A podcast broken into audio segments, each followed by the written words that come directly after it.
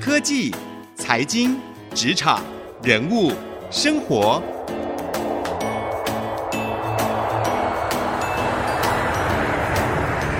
创意领航家。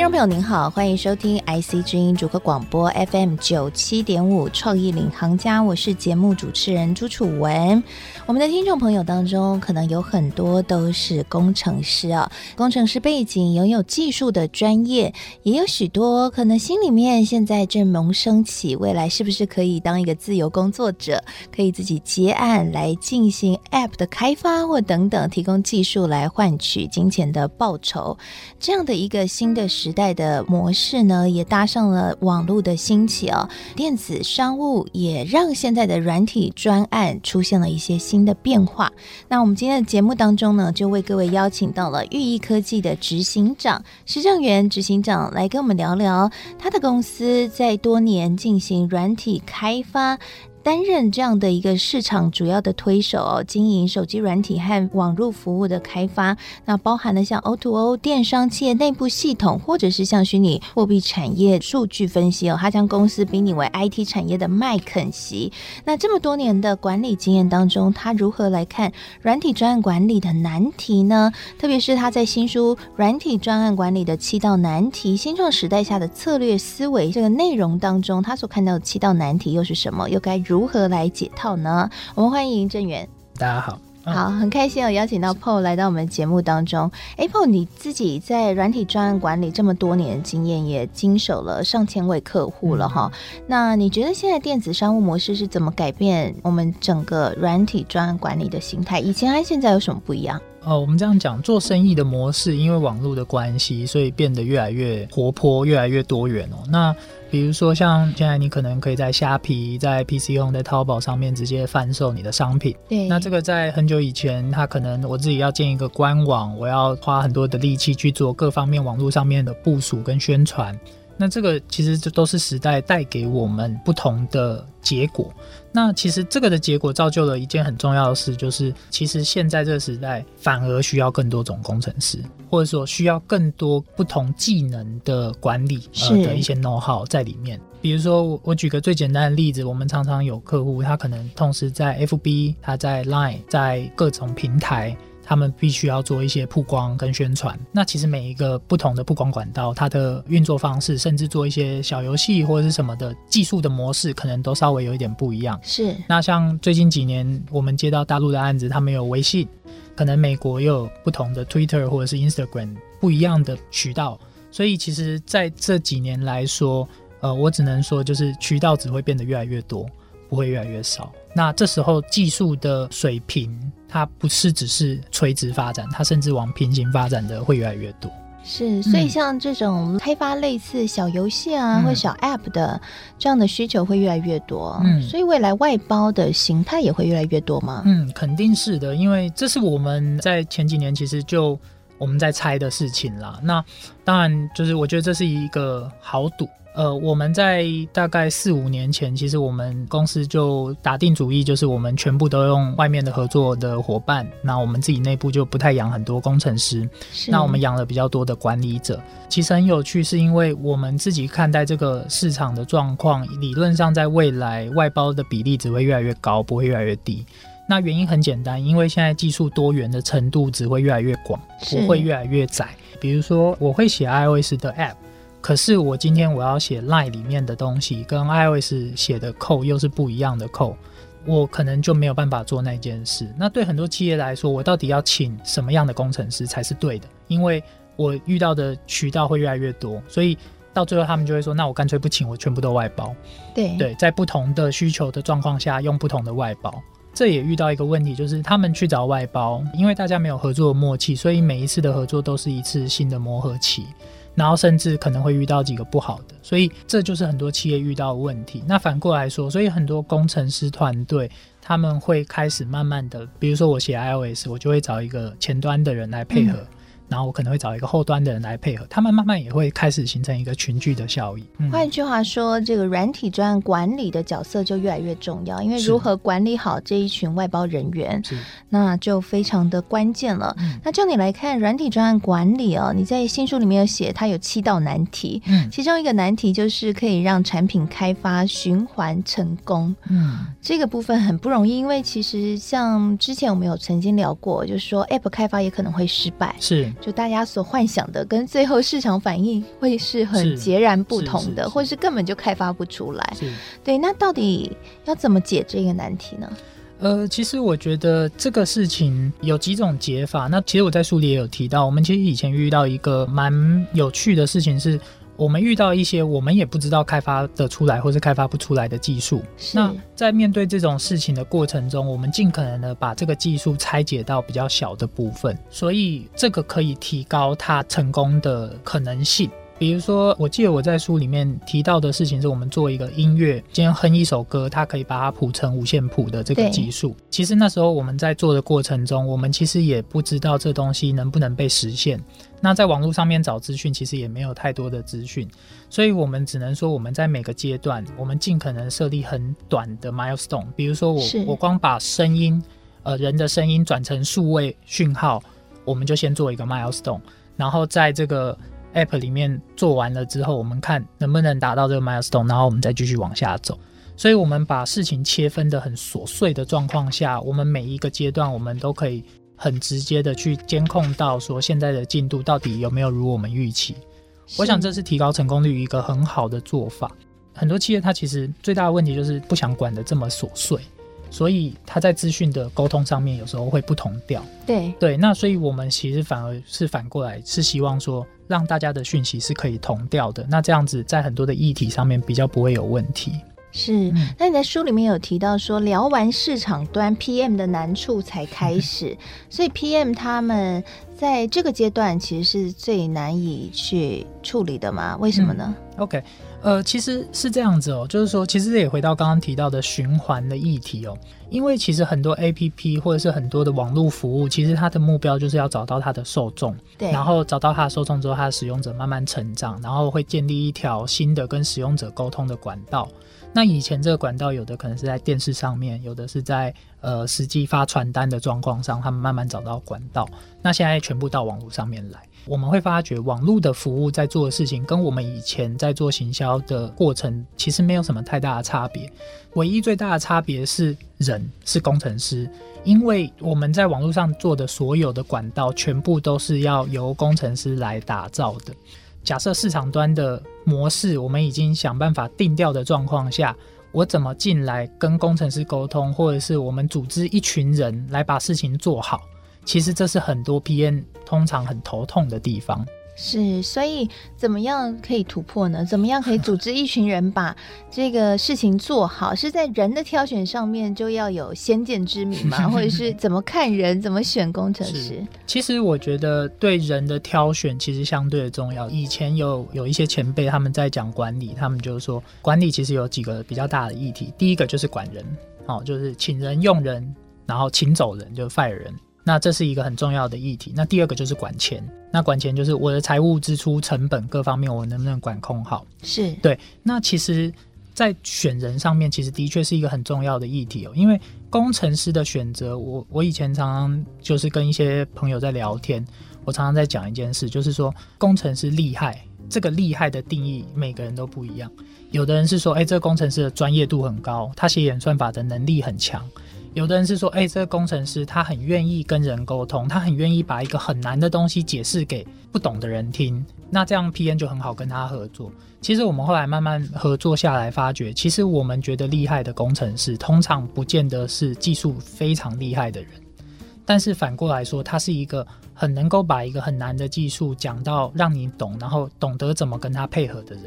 工程师本身他其实有几个走向，那一个走向其实就是。呃，我在技术架构上非常厉害。那这种其实是属于高度专业的。那跟这种高度专业的工程师合作的话，其实 PM 自己就管理者自己也要有一些程度，你才有办法沟通。那另外一种工程师，他们对产品面跟市场面的 issue，他们是比较了解的。这样他们可以在市场的动态的状况下，帮你想我们怎么样把这个渠道建起来会比较好。其实这种人有的他最后也会去做管理者，那有的他其实还是比较喜欢自己做工程的状况上。但这种工程师其实对我们来讲，其实就是非常宝贵的资源。是，换句话说，如果我们听众朋友有人在自己接案做 App 的开发啊，嗯、要让自己变成第二种的工程师，学一下口语沟通表达技巧，对不对哈？如何把难东西化繁为简，然后变得简单了？所以这个部分也是很重要。所以也是你们 PM 在组织团队的时候，首先会挑选的工程师的类型了。那其实有一些客户和工程师不是很好搞啦，哈，大家都很有想法，很有个性。那你们 PM 都怎么去跟他们进行沟通呢？一定要很强势吗？还是说，呃，用什么样的沟通方式你觉得是比较容易成功的？嗯我个人都觉得说，其实沟通不一定是强势。在我的角度来看，就是大家是要一起合作了。那因为我们是希望大家一起合作来达成任务。那当然，网络上其实有一些文章，其实会写到哦，PM 常常跟工程师对立。那其实，在我们公司的状况下，我们比较少遇到这种状况。我们跟工程师比较希望大家都是互相合作，去厘清问题跟解决问题。所以我觉得这里面其实有蛮多可能就是属于在职涯层面上面的问题哦，就是说，比如说包含我怎么做情绪的管理啊，或者是跟人沟通的过程，光我怎么去拜托别人，那可能就有各式各样不同的办法。我觉得也不是说每一个工程师或是每一个客户他其实都很难搞定，只是说你要知道他的调性。其实我觉得有时候他跟男女朋友相处其实有点像，就是说。你要知道对方的调性是什么，然后他喜欢什么，他不喜欢什么。那我们跟着不同的调性去进行这个管理的过程，的确对客户端，因为他可能有很多人，他是一个组织。所以在管理组织跟管理个人上面可能会有一点不一样。反过来说，其实工程师有时候我们合作的也不是只是个人，所以工程师端其实我们大家也是要找到互相利基的点，然后互相的帮忙。整个的过程其实有一点点像是找到大家心里面需要被帮忙的地方，然后去帮助他们。是，所以你们会建一个表来记录每个工程师的习性吗？嗯，是，其实一定会，真的会做这件事情。我们，其实一方面是大家口传口的时候，其实会稍微讲一下这个工程师喜欢跟不喜欢的点。那我们现在也确实我们在把这些东西数据化，建立每一个工程师他的调性，而不是只是建立他的能力量表，因为能力量表要试出来都还是简单的。那其实个性啊，或者是态度的量表，其实是我觉得在我们。自己也在搞清楚这一段，但是确实，如果我们有呃稍微记录一下工程师的喜好啊，这一些，其实在合作的过程其实都蛮有帮助的。是，那客户端你们也会记录吗？嗯呃，客户端比较难记录，是因为客户端他们的状况比较，因为它是组织的多，组织的多的话，我们通常会去记录他们组织的结构状况，比如说他各部门的互相影响力，还有他的 key man 可能是一个人，然后这个人他比较倾向于询问大家的意见，还是自己决定，都会稍微去想办法去探访。记录的话比较难，所以我们 PM 也要慢慢去做，有点像 account manager 的工作。就等于是管好你自己的客户，管好你自己的 account 这样子。是，好，我们谢谢 Paul 来跟我们分享哦，在软体专案的开发和管理的时候，可能会面临到的几个难题哦，包括这个产品开发要如何可以循环成功，以及呢，如何能够去跟不同的工程师，特别是很有个性的工程师合作，还可以让专案进行的很顺利。那休息一下，广告回来，我们继续聊聊其他会遇到的难题，包括了如果今天 App 开发失败的话，那到底在财务上要怎么控管风险？那跟如何跟客户沟通，同样还是可以让专案的收款不会受到问题呢？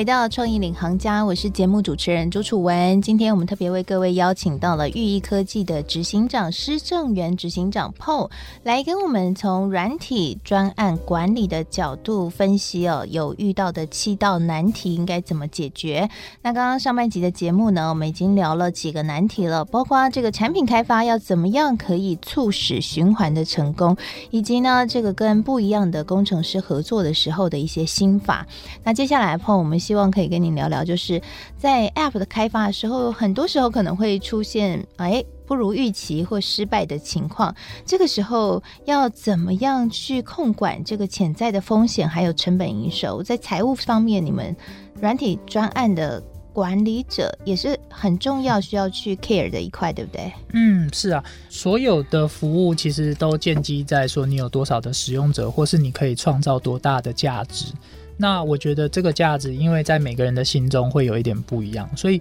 我们通常跟客户在讨论的时候，我们会先去厘清说，赋予这个产品它的价值，它大概会发挥到多大的绩效。我觉得其实这到最后，这个产品决定要不要继续走下去，只有一个关键点，就是我们到底要不要继续相信这个价值。对，所以其实很多时候产品失败。其实就是两个字，就是不做。当他的业主或是当他的 key man 决定不做的时候，这个产品才叫失败。你说过程中现在用户量不如预期，成长不如预期，或者是呃开启率不如预期，这一些其实都是呃有可能发生的。但是这一些对我们来讲，它就叫问题，它其实不是一个结果。所以，其实我们在做很多服务的过程中，其实我们说穿一点，就是说做专案管理很多其实就是不断的解决问题。对，那解决问题的过程，其实呃有一个很大的关键，就是说大家是不是一个鼻孔出气，还是其实已经开始讨论到说我要停损，我要怎么停损这一些。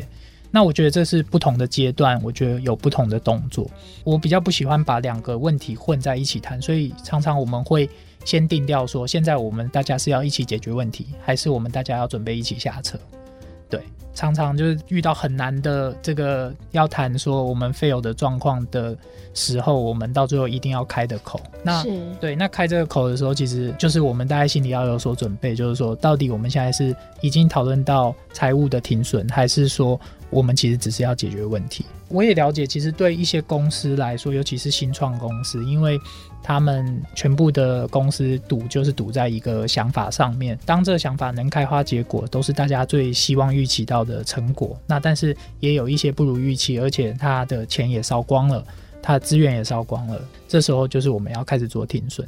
我们其实也常常会遇到，就是说到最后真的没有资源继续往下走，那我们怎么样收尾会比较好的状况？嗯，那你们都怎么收尾？你觉得怎么样收尾是最好的状况？呃，其实当然能找到下一个 buyer，这个想要做这个想法的人，当然是最好的状况。就技术管理上面，其实最好的收尾就是我们把比较重要的几个技术，可以让它继续延续，让它发挥一些价值。把比较没有用的地方，就是先 cancel 掉，或者是说，我们其实，在开发的过程，呃，我们会把比较不重要的议题，尽可能的都往后摆，先把重要的对使用者比较有价值的地方，先把它先实做出来，可以比较快的去验证一个想法是对的还是错的。我觉得这个都是我们尽可能在风险控管中、资源的管理中，尽可能先做好的一道门槛。但是这个门槛其实做预防啊，呃，实际上真正要遇到最后的问题的时候，其实每一个。解法都其实会有一点不一样，所以我们都希望说每一件事当然是 run 的越顺利越好。但是如果真的遇到这种状况不如预期的时候，我们跟客户最大的承诺就是我们一定会大家坐下来一起解决问题。我们不会说啊，因为做不好，所以我们就抛弃我们客户。对，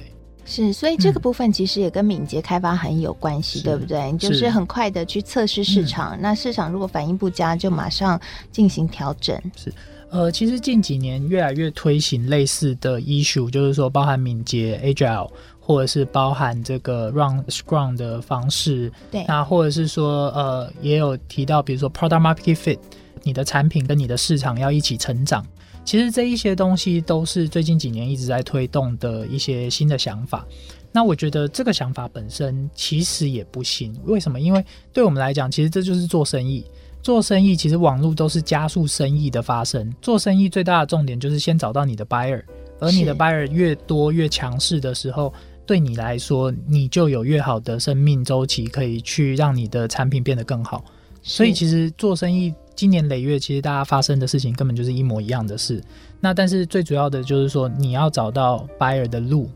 哦，现在可能我要做一些工程，我才有办法找到。所以我们常常会在客户来找我们还没开案之前，我们都会建议他说：你 offline 的资源，你一定要先找到。你不要在没有完全没有 offline 的资源状况下，你就先去想办法 build 平台。因为其实真的很多人其实是这样想的，就是我做一个平台就会有人来用，但是其实常年下来发觉，其实这不是一个我们想象就会成真的事情，所以通常都是我们需要先线下培养一群粉丝，其实跟现在的 KOL 有点像，培养粉丝，粉丝才会再帮你把这个产品拱起来，拱起来之后，你有了基础的使用量，这时候你做一些产品，做一些平台，你才会有基础的用户。然后这时候你再发展产品会比较健康一点。是，所以刚刚我们也有聊到，你也有特别的一个创意，在营收的收入上面的策略跟一般公司不太一样，嗯、而且有点颠覆这个市场的规则，对不对？可以跟我们分享一下你的创意？哦、其实这个说创意倒也还好，因为其实像呃美国现在越来越多都是以这种人力时、人工时的方式来收费的模式。这种模式其实有一个在台湾的财务结构上比较难的挑战，就是说，因为台湾的财务结构有时候每一个专案它其实是要有一个完整的数字，但是因为我们使用工程师的量有时候是一个很浮动的状况。我们现在的状况是我们每个月我们会依据我们所使用的开发时数来跟客户请款，那所以这个每个月的开发时数会是一个变动的状况。这种状况其实对很多的企业来说，因为很多企业以前都是接受这种头三尾七或三三四或是五五的概念在付钱的状况，他们会变成财务上面会有时候会有一点震惊，到底为什么会这样付钱？呃，随着时间累积下来，然后大家慢慢开始知道说，哎，其实 IT 的成本其实是几乎是每个月甚至每每两个月、每三个月就要付一次的，所以开始在这个过程中，我觉得我们跟客户的财务其实也都是在找出一个新的合作方式，因为美国他们其实走这种软体开发，他们其实整个市场的氛围已经是比较完整的状况下，其实他们这种模式是相对的多。那台湾我觉得这几年也陆陆续续的在。有一些企业也愿意开始在尝试走这一条路，是，所以其实还是有很多的一些方法，我们不一定要按照市场的常规，可以导入一些新的做法。那像软体专案的开发和管理上面，其实如果转换一下策略思维，还是可以突破这些困境的哈。嗯，是。好，我们谢谢 Paul 今天来到我们节目当中的分享，谢谢。也希望今天 Paul 的分享可以给予所有听众朋友一些不一样的思维了。谢谢您的收听，我们下次再会。